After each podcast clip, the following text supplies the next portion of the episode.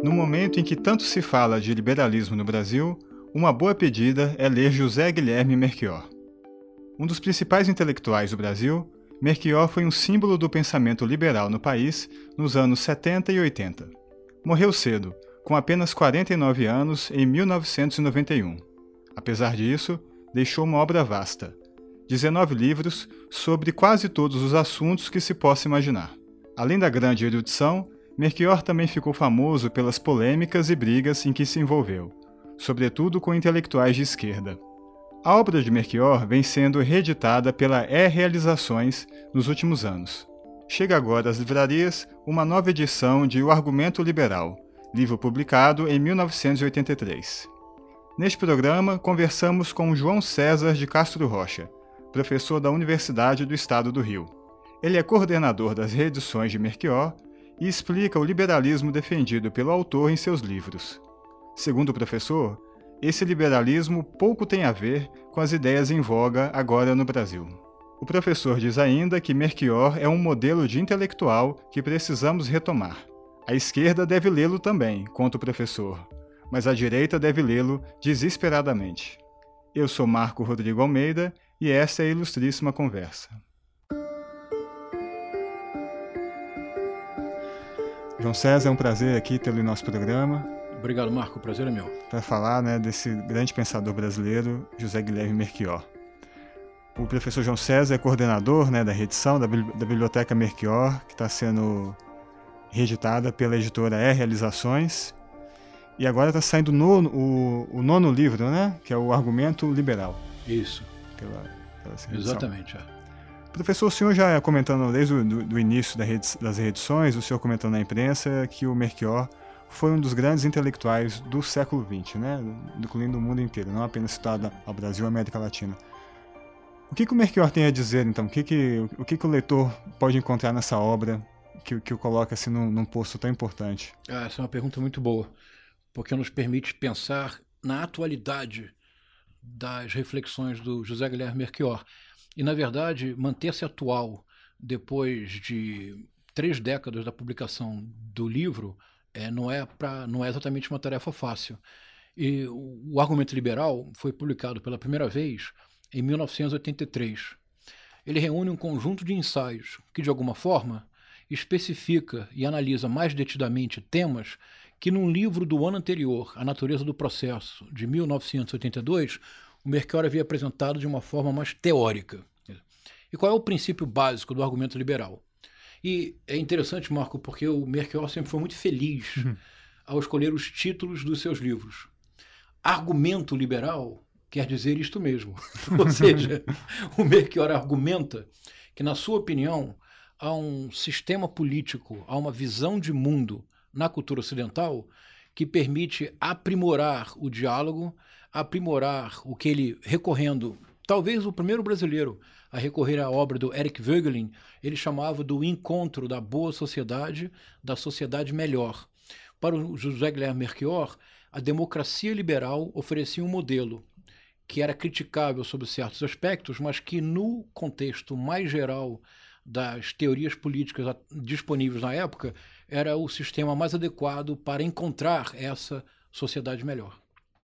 Merchior morreu muito cedo, né, aos 49 anos, em 1991, mas deixou uma obra gigantesca, né? São 19 livros. Isso. Alguns inéditos, como você, você comentou, né, um pouco antes, que, que, que a Realizações pretende lançar também.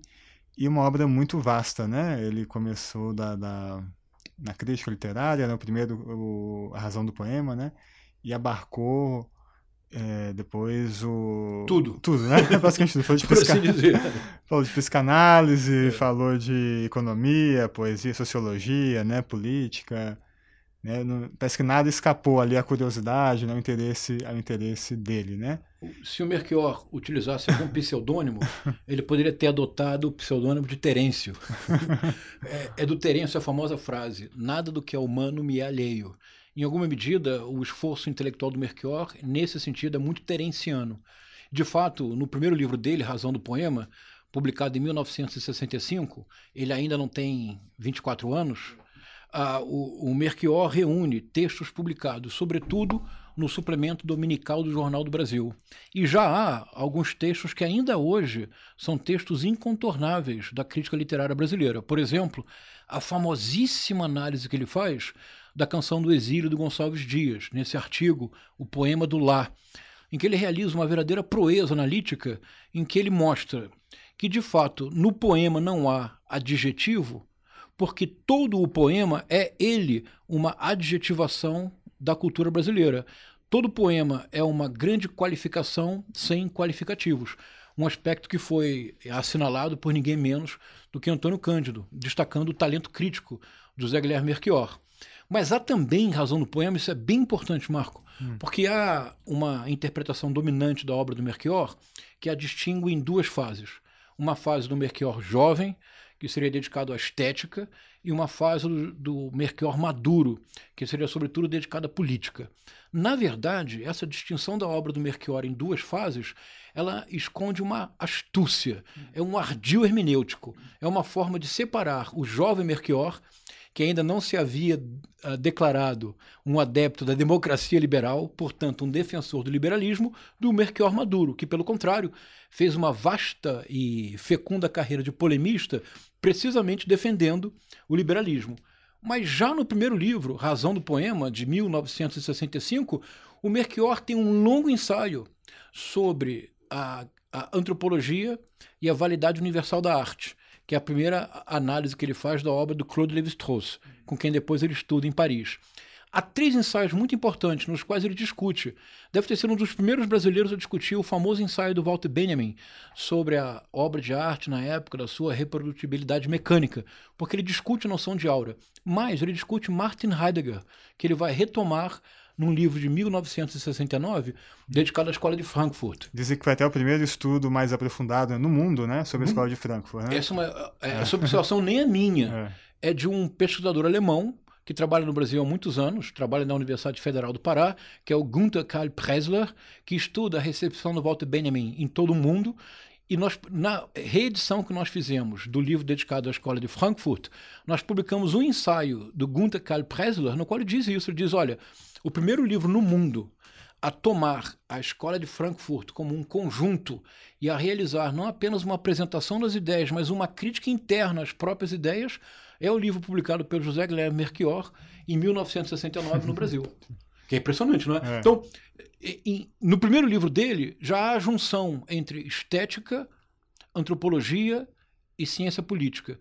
O Merchior nunca se afastou desses três Quer dizer, pilares. há um caminho, não há uma ruptura assim de uma passagem à outra. É o que eu proponho como interpretação é, como da obra do Melchior. Muitos falam que essa que o melhor da obra dele seria esse início, essa parte de crítica literária, esse livro, o, até a análise dele do, do Drummond também, né? Que foi até o verso e reverso em Drummond, né? Que foi o primeiro doutorado dele é. realizado na França. Você acha que dá para fazer essa dá para identificar o que, que seria o auge dele? Você concorda com essa afirmação que essa a parte de crítica literária seria? Não, não, não? concordo e não serei nada diplomático, ao contrário do próprio que era diplomata. é diplomata. Simplesmente essa afirmação é feita porque as pessoas não se deram trabalho de enfrentar o desafio de José Guilherme Merchior. Isto é, as pessoas apenas leram alguns poucos ensaios da parte de crítica literária e as pessoas não se deram trabalho de enfrentar os livros finais do Melchior.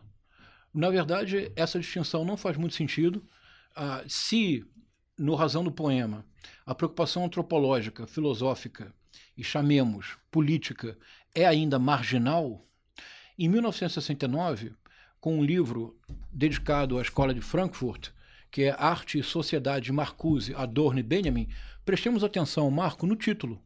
Arte e Sociedade. A junção é muito clara. Para o Merchior, não há uma distinção possível de ser feita entre a preocupação estética, a reflexão filosófica e a preocupação com a ciência política. Elas fazem parte de um mesmo composto. Num livro de 1974, Formalismo e Tradição Moderna, isso é muito claro, porque o que ele realiza é uma análise que ele pretende separar a teoria moderna, a arte moderna, do puro formalismo. E ele o faz a partir da análise do problema mais importante que constitui o eixo da obra do Merchior desde o primeiro livro. O Merchior foi um dos mais importantes pensadores do século XX a se enfrentar com o problema da crise da cultura. Agora, o que é a crise da, cultu da cultura? É o problema que surge a partir do século XVIII, século XIX, com uma sociedade industrial, com uma sociedade com uma, com uma sociedade urbano-industrial que tende necessariamente à massificação do cotidiano e tende, portanto, a marginalizar a arte, porque a arte é tudo menos massificação do dia a dia. A arte, pelo contrário, se define pela sua singularidade. Nessa sociedade urbano-industrial, o papel da arte é, sobretudo, não ter exatamente um lugar. E a reflexão do Belchior desde sempre foi esta Quer dizer, como é possível recuperar a centralidade da estética para a reflexão filosófica e para a reflexão sobre a sociedade, no momento em que, pelo contrário, a arte é literalmente jogada para escanteio? Então, há uma unidade profunda na obra do Melchior. Podemos discordar da obra, evidentemente. Certo. Podemos divergir em pontos específicos. Mas seria muito interessante que nós abandonássemos no Brasil, de uma vez por todas, essa espécie de kardecismo ecumênico, em que todas as pessoas comentam livros sem tê-los lido. É, o Melchior se tornou o símbolo do grande, um do, ou maior, um dos maiores pensadores de direita no país, né? o grande liberal, um dos grandes liberais, que, que depois dedicou nos seus últimos a partir desse, nos anos 80, a obra madura, a fazer uma defesa, né? uma, uma propagação, uma defesa das ideias liberais. Né? E num momento em que se fala tanto em liberalismo, a direita no poder, né, uma, que a direita ganhou vulto nos, nos últimos anos, o que que o exemplo, o que, o que que era esse liberalismo que o Melchior defendia, pregava, e ele se relaciona com o que, com o que há hoje no Brasil, com, com o que se diz que é a direita no país? Queria que você comentasse um pouco. É, Marco, essa é uma excelente pergunta. Eu devo confessar que eu estava ansioso para chegar a esse ponto. Para né? chegar a esse ponto. Então, Voltemos ao livro que estamos comentando, O Argumento Liberal, de 1983. Ele é um conjunto de ensaios muito, muito variado, cuja temática, como é característica do Melchior, parte desde de uma análise belíssima do Giambattista Vico até a teoria política e o liberalismo contemporâneo à sua época, anos 80. Neste livro, o Melchior propõe pela primeira vez uma distinção muito clara que ele retoma no seu livro póstumo, que é o, o Liberalismo. Ele escreveu em inglês, é Liberalism Old and New, publicado em 1991 após a morte do Melchior, embora ele tenha feito a revisão final de todo o livro até a última prova. Ah, ele retoma no liberalismo, então, o antigo e moderno, ele retoma ah, essa distinção, que é fundamental para o que você me perguntou. O Melchior diz que é indispensável sobretudo nas sociedades latino-americanas, distinguir Estado de estatismo. O que é estatismo para o Melchior? É o que hoje em dia a direita se refere sempre como patrimonialismo, embora nem sempre saiba exatamente do que se está uhum. dizendo, mas seria uma apropriação privada da coisa pública que é exatamente o sentido do conceito de cordialidade como propôs o Sérgio Buarque de Holanda. É uma constante apropriação do público pelo privado, por grupos privados de interesse. Contra esse estatismo, que é muito característico da formação social latino-americana, pelo passado colonial, pós-colonial, pelo patrimonialismo, pelo clientelismo, pelo caudilismo característico de algumas sociedades latino-americanas, a apropriação do público pelo privado é a regra. Ainda hoje, Pois bem, este, contra este estatismo, o Melchior propunha o que nós chamaríamos com vocabulário contemporâneo um choque liberal. No entanto, para o Melchior, o liberalismo nas sociedades latino-americanas não sobrevive e não faz o menor sentido se o Estado não tratar de questões fundamentais. E isso é literal, diz o Melchior: transporte público, segurança, educação e saúde. Vale dizer, o Melchior em nenhuma circunstância foi um defensor do Estado mínimo. Em nenhuma circunstância. O Melchior e o termo, os termos são do próprio Melchior. Não se trata de defender o Estado mínimo. Trata-se de criar um Estado eficiente. Mas esse Estado eficiente, como em qualquer lugar civilizado do planeta Terra, nesse Estado eficiente, cabe ao Estado tratar da infraestrutura, cabe ao Estado assegurar a educação, Cabe ao Estado fomentar a cultura, cabe ao Estado cuidar da saúde, cabe ao Estado assegurar que assegurar proteção das fronteiras, isto é, das questões de segurança pública. Então isso é muito importante, porque o Melchior era de fato um liberal, Mas o liberalismo para o Melchior era, sobretudo, uma concepção plural, que implicava, eu vou concluir para a gente seguir na, na conversa, implicava, de fato, o privilégio da economia de mercado como a forma econômica mais capaz de produzir riqueza. No entanto, a presença necessária do Estado para regular os desmandos característicos da economia de mercado, que no país como o Brasil, meu Deus do céu, esses desmandos são o nosso pão de cada dia. E para promover uma redistribuição que asseguraria o fortalecimento do mercado interno.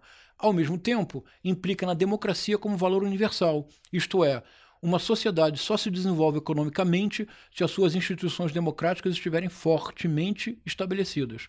Então, liberalismo para o Melchior, em nenhuma circunstância, é apenas uma agenda econômica. Marco, eu estou me, me estendendo muito, peço desculpas. Não, fica à vontade, está ótimo. Porque isso é bem importante.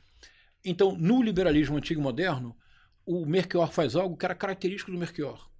Ele trabalha com liberalismo inglês, com liberalismo francês, com o liberalismo alemão do Estado prussiano, que por vezes é um liberalismo um, um tanto à la brasileira, à la característica brasileira. Ele inclui o liberalismo latino-americano, estudando o Sarmiento e o Alberti. Mas mais, ele recupera uma polêmica que ocorreu na Itália e que opôs, entre outros, que envolveu, entre outros, Benedetto Croce, e que faz uma distinção fundamental entre liberalismo e liberismo. Liberalismo é essa concepção ampla de que a liberdade é indispensável tanto no plano econômico quanto no plano político, mas, sobretudo, é preciso que haja um Estado para regular essas liberdades. Liberdade absoluta para o Melchior não é liberalismo, é um democrata que ele chama de absoluto, diz ele Melchior. Todo democrata absoluto sempre lança a mão na violência para impor a sua visão. Isso no Brasil de hoje é uma coisa muito clara. Então, o liberalismo é isto. Liberismo é o que domina no Brasil de hoje. Liberismo é um termo utilizado na Itália nos anos 30 e designava apenas a dimensão econômica do projeto liberal. Para Melchior, o projeto liberal não tem apenas dimensão econômica. A dimensão econômica é apenas parte de um tripé que implica liberdade política e reconhecimento da necessidade do Estado prover certos serviços é que o governo Jair Messias Bolsonaro está criando um novo tipo de liberal. É, é o liberal do bolso alheio. Funciona mais ou menos assim. Se eu sou o ministro Paulo Guedes, ou o então secretário da Previdência e hoje ministro Rogério Marinho, eu posso realizar uma reforma da Previdência, da Previdência na qual de cada 100 reais economizados, 83 reais aproximadamente são economizados das pessoas que ganham até dois salários mínimos. Eu sou liberal do bolso alheio, porque o equilíbrio fiscal é rigorosamente fundamental, claro. ao mesmo tempo, no que se refere ao meu próprio bolso, eu sou estatista. Porque, veja, o então secretário da Previdência, hoje ministro Rogério Marinho, como foi noticiado no jornal, inclusive pela Folha de São Paulo, há mais ou menos uma semana, para participar de 19 reuniões desses conselhos que existem, das estatais, veja, conselho das estatais é uma contradição em termos, embolsou o próximo a 190 mil reais. Quero dizer que eu não estou afirmando que se trata de um ato ilegal. É absolutamente legal. Faz parte das atribuições dos participantes de conselhos das estatais receberem fortunas para o jeton. Mas nós sabemos, Marco, que isso é feito apenas para aumentar de maneira legal o salário das pessoas. Então, o secretário da Previdência, que realizou uma previdência draconiana, deveria, por uma questão ética, recusar o pagamento do jeton. Seria um perfeito liberal, não seria? Sim. Mas o liberal do bolso alheio é sempre estatista no próprio bolso. O ministro Paulo Guedes, que então é, digamos, o campeão dos campeões do liberismo, não do liberalismo, do liberismo, na acepção que o Merkel recuperou. O ministro Paulo Guedes, também noticiado pela Folha, o ministro Paulo Guedes não somente recebe auxílio moradia, auxílio alimentação, como trabalha muito no Rio de Janeiro, curiosamente, a partir das quintas-feiras. Ou seja, ele utiliza, ele, ele é, é, reembolsado pelos voos que realiza para o Rio de Janeiro nas quintas-feiras. É uma coisa notável. Ele trabalha tanto pelo país que trabalha, sobretudo, nos finais de semana. Vou repetir: não é uma atitude ilegal. É perfeitamente dentro das normas jurídicas do Estado brasileiro. Mas é estatismo, não é? Então, nós temos hoje no Brasil o liberal do bolso alheio. O liberal do bolso alheio é o empresário que, por exemplo, se tem uma dívida trabalhista, uh, parcela essa dívida em 140 anos. E não, se, e não tem nenhum pudor de comprar o jatinho com os, com os juros absolutamente uh, generosos do BNDES. E ele é liberal. Claro, é o liberal do bolso alheio. Então nós precisamos recuperar o Merquior para o debate contemporâneo, Marco. E não importa se você é de direita se você é de esquerda, nós precisamos no Brasil superar essas polarizações acéfalas. Nós precisamos começar a pensar. E só há uma forma de pensar: é expor-se ao contraditório. Então, se você é de esquerda, você precisa ler o Merquior para compreender, por exemplo, por que, que a democracia de fato é um valor universal o que por vezes é um problema para aqueles que militam no campo da esquerda, que é o meu caso. Agora, se você é de direita, você precisa desesperadamente ler o Merchior para compreender de fato o que é uma posição liberal. Até numa entrevista famosa que ele deu à Folha, o, o Merchior se definiu-se como liberal em economia, social-democrata em política e anarquista em cultura. Né? Um pouco isso, ele resumiu um pouco isso que você isso. comentou, né? Exatamente. Do, da visão ampla dele, do, de, né, a visão ampla liberal que, que existia, né? Em relação à cultura, Marcos, você me permite, há um ponto que eu gostaria de conversar com você e com os ouvintes, porque esse é um ponto que nós ainda hoje não fomos capazes na cultura brasileira de realmente compreender. E se refere ao, ao, ao gesto intelectual do José Guilherme Merchior, que é um gesto muito surpreendente.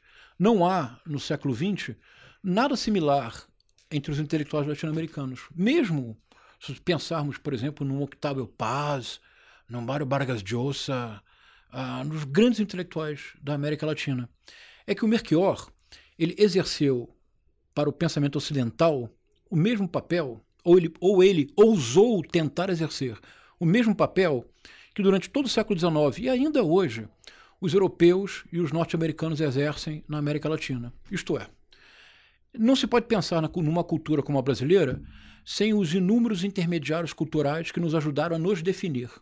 Desde a missão artística francesa de 1816, que nos ensinou como nós deveríamos pintar as nossas paisagens e a nós mesmos.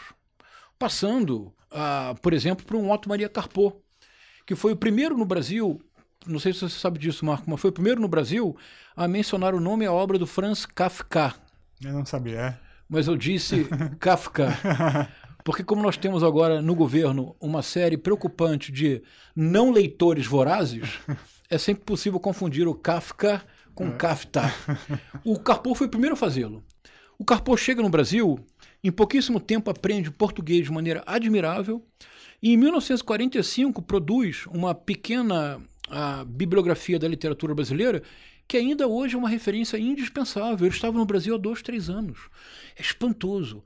O Paulo Roney, trazendo para o Brasil a melhor edição da comédia humana fora da França. O Ziembinski, renovando o teatro brasileiro, os italianos no cinema. Sempre houve essa figura do intermediário cultural, geralmente um europeu, que vinha para o Brasil, ou na Argentina, no século XIX, a cultura argentina dominada por um francês chamado Paul Groussac, que é até diretor da Biblioteca Nacional. O Borges tem vários textos sobre ele, muito elogiosos. É o europeu que organiza nossas ideias, que diz o que devemos ler, que, por assim dizer, classifica as nossas estantes e mostra para nós como nós devemos compreender o mundo, não é verdade? Ainda hoje é assim, não é, Marco? Sim. Ainda hoje nós temos enorme dificuldade de, de imaginar um pensador brasileiro, uma teoria criada por um brasileiro. Pode ser um francês de terceira categoria, um americano de quinta categoria e nós, e nós consideramos que eles sim produzem teoria, não nós, não é verdade? Pois bem, o José Guilherme Merchior foi, eu proponho para você, o carpô dos outros.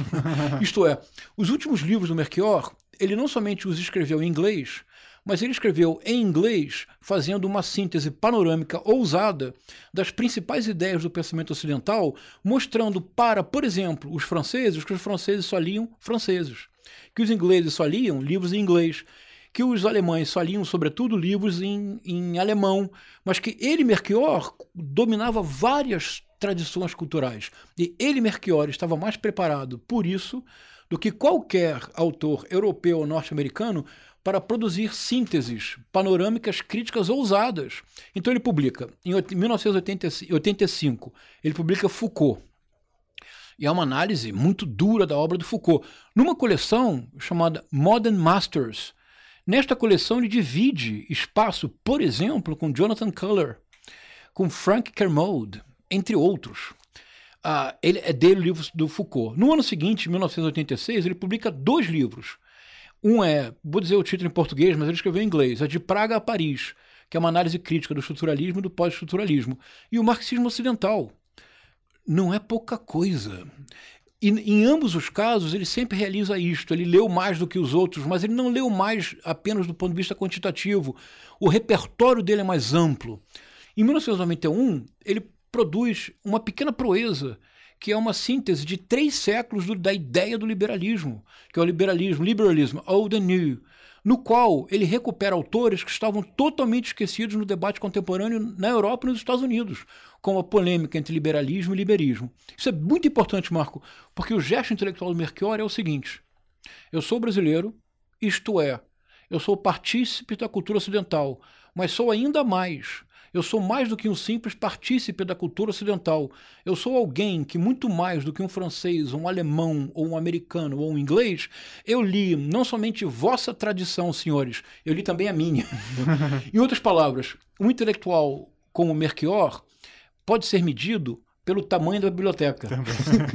a biblioteca do Merchior, em tese, sempre tem mais livros do que a biblioteca de um Arron ou de um Berlim, embora eles admirassem profundamente. Simplesmente o intelectual de uma cultura não hegemônica como a nossa, ele é obrigado a dominar idiomas e a conhecer mais do que os seus pares. Para concluir, você conseguiria imaginar, Marco, que um crítico literário brasileiro que apenas dominasse o português escrevesse uma obra que tivesse como título um, um título ambicioso? O cânone ocidental. É. Você está rindo, não está? Todos nós riríamos. A simples hipótese de que apenas sabendo um idioma, porque a pergunta básica do, do, do gesto intelectual do Zé Guilherme Merchior, se Montesquieu perguntou como se pode ser um persa, o Merchior está nos perguntando como se pode ser monoglota. Ora, um monoglota militante, brilhante, mas um monoglota militante, o Harold Bloom, escreveu um livro chamado Western Canon. Somente seria possível imaginar um latino-americano que apenas soubesse português ou espanhol escrever tal livro?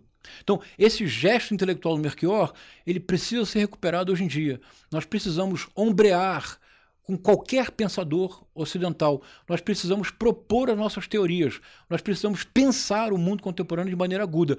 Mas nós precisamos, sobretudo no Brasil, voltar a pensar.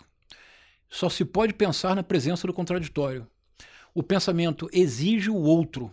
Dizia Oswald de Andrade no Manifesto Antropófago: só me interessa o que não é meu. Lei do outro, lei do homem, lei do antropófago. Se o Macunaíma escrevesse o Manifesto Antropófago, acho que o Macunaíma faria assim: tudo me interessa, ponto. Até mesmo o que é meu. É muito bom. um bom complemento. Isto, né? isto só será possível que nós retomemos esta tradição no Brasil quando nós abandonarmos essas polarizações acéfalas, essa guerra cultural nefasta levada adiante pelo atual governo, porque esta guerra cultural nefasta levada adiante por este, eh, por este atual governo pode levar o Brasil a um colapso e a uma crise sem precedentes. A única forma de retomar o caminho é voltar a dialogar. Modelo de diálogo na diferença, por meio da diferença, a partir da a, adquirindo voz própria, pela assimilação de dicções alheias, é Zé Guilherme Melchior. É, até partindo desse gancho, muitos, até muitas é, pessoas que gostam, que acompanham a aula de Melchior, fazem essa, fazem uma, uma, uma, uma suposta crítica, digamos assim, que ele foi um, teve essa erudição gigantesca, foi um, conhecia tudo, leu tudo, né, ombreando com esses, não por ser latino-americano, ser brasileiro, não, não se rebaixou, né? Quer dizer, leu e debateu de igual para igual. E que nem você disse, foi lá na França e falou, ah, o Foucault tá errado por causa disso tal, disso, né? Quer dizer, ele não teve, não teve nenhuma inibição, né? E, mas dizem que o, o forte da obra dele é que ele foi um grande sistematizador, que, né, pegou, você pega um livro do Merchior e você vê todo um, ele sistematizou, resumiu, que seria um grande, quer dizer, facilitou a vida de muita gente que queria conhecer esses assuntos, porque ele sabia traduzir, às vezes um pensamento complexo, um pensamento até que supostamente complexo, mas que era raso, e ele sabia apontar isso. Então, que dizia, muitos dizem que esse foi o forte de um Melchior e não e que ele não teria tido uma ideia original, né? não teria desenvolvido, não seria um pensador, seria mais né, um, um sistematizador de conhecimentos, digamos assim, né? um apresentador de conhecimentos. Você concorda com isso? Não, mas entendo perfeitamente o que você está dizendo. Mas, de novo, eu não vou ser diplomático, não. 99% ah, das pessoas que o dizem não leram o Melchior. Há 1% que leu e que eu compreendo o que estão dizendo. Mas me parece que não é correto, por dois motivos principais. Em primeiro lugar, o Melchior morreu com 49 anos de idade. Ah, não é exatamente comum que os grandes pensadores aos 49 anos de idade já tenham formulado todas as suas ideias. Quem, ah, quem lê o último livro do Melchior, O Liberalismo Antigo e Moderno, percebe uma mudança sutil, mas decisiva de dicção. Os livros anteriores, de razão do poema até ah, os livros, ah, o Marxismo Ocidental e de Praga Paris, é como se o Mercado escrevesse uma enorme obra manifesto. Ele está sempre em contraposição a algo. No manifesto dadaísta do Tristan Tizarra, há uma receita deliciosa de como escrever um manifesto. Diz assim o Tizarra, literalmente diz assim: para escrever um manifesto é preciso defender, um, dois, três, atacar, ABC. Minha proposta é que, no início da obra, o Mercado escreveu um enorme texto manifesto. Só que ele inverteu os pontos do Tizarra. Ele principiou atacando. Quando ele começou a defender, é o último livro. É o liberalismo antigo e moderno. Há no liberalismo antigo e moderno a cristalização de um conjunto de ideias cujas primeiras formulações, eu creio que fui capaz de identificá-lo e de mostrar nas edições que fazemos, sim, as primeiras formulações se encontram em Arte e Sociedade, em Marcuse, Adorno e Benjamin, de 1969. Há formulações iniciais que são plenamente desenvolvidas no liberalismo. Ele tem sim um pensamento próprio, um pensamento próprio que já está cristalizado no título do primeiro livro, Razão do Poema. No documentário que foi realizado pela R Realizações e dirigido pelo editor, o Edson Filho, o documentário se chama A Paixão pela Razão. Pela razão. Não há contradição no Merchior nos dois termos. Em alguma medida, há aí um pensamento próprio, ou pelo menos uma abordagem analítica do fenômeno estético associado à preocupação filosófica, antropológica e política. Então, há um gesto original no Zé Guilherme Merchior, há ideias-chave, há ideias, há ideias que você pode acompanhar em todas as obras. Por que, que nós não acompanhamos isso? Simplesmente porque as pessoas não leem o Merchior. É simples, é, é, é duro dizê-lo, mas a verdade é que as pessoas não leem o Merchior, ou pelo menos não leem com o cuidado necessário. Agora, da onde vem esta crítica? E aí, este 1% que lê o Merchior tem alguma razão. Por quê? Ah, e isso é muito difícil de analisar, porque nós teríamos que entrar em questões subjetivas que não nos interessam. Mas há no Merchior uma pulsão polêmica que, por vezes, creio, mais prejudicou a sua reflexão do que ajudou. Isso permitiu algo, Marco, que nós também esquecemos. Nós recuperamos isso um pouco no documentário que fizemos, para que foi feito nas realizações. É que o Merchior foi, talvez, um, não sei se o primeiro, mas um dos primeiros intelectuais popstar no Brasil. Nós descobrimos que, por exemplo, Milo Fernandes fazia charge com Merchior. Uh, a charge sugeria que ele tudo havia lido. O Jornal do Brasil, há charges em que aparece o Merchior como uma espécie de mestre titereiro, e Hugo Abreu, que era o ministro da Casa Civil do Figueiredo, mais ou menos fazendo tudo que o Merchior queria. Ah, Sabe-se da importância que teve o Merchior no início do, da formulação do governo Collor de Mello. Ah, o Merchior quase foi ah, responsável pela criação de um partido que seria um partido do liberalismo democrático. Um partido liberal na acepção do Merchior, isto é, com preocupação social. Para o Merchior, é o que ele chamava de liberalismo social, é o termo do Merchior. Né? Então, a, essa pulsão polêmica deu a Merchior uma projeção incomum para o intelectual na época. De fato, as pessoas conheciam o Merchior. Ah, o nome do Merchior era mais ou menos nos anos entre os anos 70 e 80 no Brasil, o nome do Merchior era mais ou menos como o de Rui Barbosa. Assim, símbolo de conhecimento supremo. O Nelson Rodrigues tem uma crônica em que o Merchior não tem nem ainda 22 anos. E ele diz: o Brasil tem um gênio, é José Guilherme Merchior. É claro que se não fosse esse espírito polêmico, ele não teria tido essa repercussão. Então eu compreendo. E nessas polêmicas, o Merchior, de fato, na minha opinião, em muitas ocasiões passava do ponto, porque ele realmente se transformava num trator de humilhação bibliográfica. então, por exemplo, é, na famosa polêmica. Não tinha como né, competir ali. Né? É, chegava a ser uma covardia. Por exemplo, na polêmica de, dele com o Eduardo Mascarenhas, Sei. a coisa chega a ser constrangedora. É, é evidente que o Mascarenhas não leu Freud. E o Merchior cita, porque o texto obscuro do Freud, publicado numa revista que ninguém conhece, que só saiu dois exemplares, está aqui. Então, era, então, neste sentido, eu compreendo que algumas pessoas tenham se ressentido e tenham feito esta avaliação do Merchior. Mas eu vou, eu faço um convite, Marco, a você e aos ouvintes. Vamos ler o Merchior. Por exemplo, o que, eu indicaria para uma leitura neste sentido, para começar isso? É, o início, é, vamos ajudar o. Ah, vamos lá. Eu diria assim: comece lendo Arte e Sociedade, Marcuse, Adorno e Benjamin. É a primeira reflexão no mundo que toma a escola de Frankfurt como um conjunto e faz uma análise absolutamente notável das ideias dos três autores e o mais importante, seu original, Marco. Estamos em 1969. O deus da época se chama Herbert Marcuse. Ele é o grande inspirador das, das, da revolta estudantil de 1968. O Adorno aí começa a perder um pouco do prestígio, porque a disputa entre o Marcuse e o Adorno, porque quando alguns estudantes invadem um instituto de pesquisas sociais em Frankfurt e ameaçam depredar o instituto, o Adorno chama a polícia. Isso leva ao rompimento do Marcuse com Adorno. Diz o Marcuse, nós que vivemos o nazifascismo, em nenhuma circunstância podemos recorrer à polícia. Diz o Adorno, num, numa troca de cartas absolutamente a dilaceradora, publicada no Brasil pela revista Praga, as cartas finais entre Marcusa e Adorno. Eu recomendo muito a leitura. Diz o Adorno diz: sim, mas eu não estou chamando a polícia, eu estou defendendo o Instituto. É uma questão dificilíssima que envolve os dois. Entre Adorno e Marcuse, que eram os grandes nomes da época, quem escolhe o Merchior? O que, que Merchior diz? Ele diz: o mais fecundo, o mais interessante, aquele que permanecerá é Walter Benjamin. Mas ele disse isso em 1969. Ele tinha toda a razão. Só um pensador pode vê-lo. E há já, neste livro de 1969, análises extraordinariamente agudas do Martin Heidegger. E o Merkel consegue uma proeza.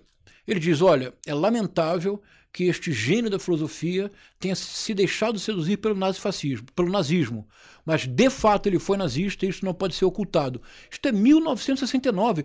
Essa discussão só se tornou uma discussão importante nos anos 80, quando Victor Farias, o professor chileno que fez carreira na Alemanha, publicou o seu famoso livro sobre o Heidegger.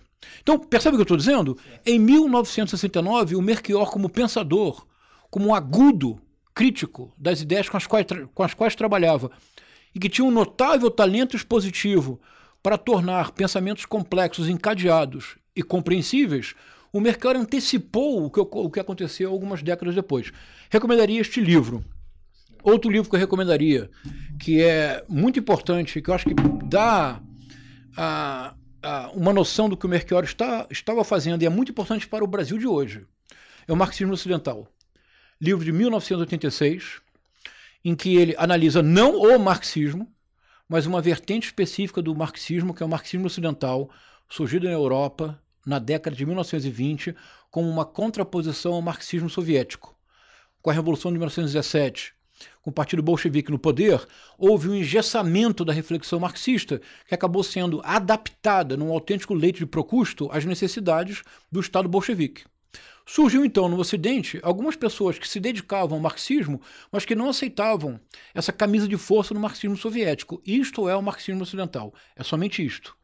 Dentro do marxismo ocidental, quando o livro é escrito, 1986, os nomes realmente importantes são a escola de Frankfurt e Lukács, Georg Lukács. Quem é que o Merchior realmente valoriza em 1986? Dedica 30 páginas do livro, que são as melhores 30 páginas. Não, melhores não, porque temos importantes pensadores dedicados ao Gramsci no Brasil. Mas em 1936, 86, as quase 30 páginas que o Merchior dedica ao Gramsci deveriam ser leitura obrigatória no Brasil de hoje. Porque o que se diz de besteira hoje em dia no Brasil sobre Paulo Freire e Antônio Gramsci é algo absolutamente ah, inacreditável. Então, o marxismo ocidental mostraria como é possível afastar-se de um pensamento. No caso do Merchior, ele era um liberal Portanto, o marxismo para ele seria uma antípoda, e, no entanto, no marxismo ocidental, o Merkel reconhece todos os avanços fundamentais para as ciências humanas e sociais, trazidos primeiro pelo Hegel, então pelo Marx, discute o que é de interessante no marxismo ocidental, faz todas as críticas que precisa fazer, mas mantém um diálogo de alto nível. O livro foi muito bem recebido na Europa e nos Estados Unidos na época do seu lançamento, em 1986. Esses dois livros dão a medida do que faz falta no espaço público brasileiro: diálogo. Eu vou repetir: só se dialoga quando se está exposto à diferença e ao contraditório. É, perfeito, é um, um belo exemplo mesmo, até que nem você falou, uma, uma ele era um liberal, né, se opunha a essas ideias, mas se não não se não se contentou em apenas ah, xingar em alguma não existia rede social ainda, mas né, nas, páginas, nas páginas de jornal. Isso. Estudou a fundo, né? Até Estudou o, a fundo, exatamente. Os seus supostos adversários intelectuais, Isso. até para poder. Exatamente. Até para se definir mesmo. E, é um e reconhecendo o que havia de positivo na formulação marxista, mas destacando, sobretudo, o que ele compreendia como impasses. Impasses esses que, para ele, Merchior, o liberalismo social resolveria. resolveria. Isso é diálogo de alto nível. É verdade. O que falta Oh, meu Deus do céu. Como faz, como faz falta, né? Uma figura Mas olha, como, Marco, como Merchior, esse né? diálogo só é possível se você ler. Se alguém acredita que pode ser conservador sem ler, não há diálogo. Este programa teve captação de som de Renan Suquevicius e edição de Natália Silva. Até a próxima.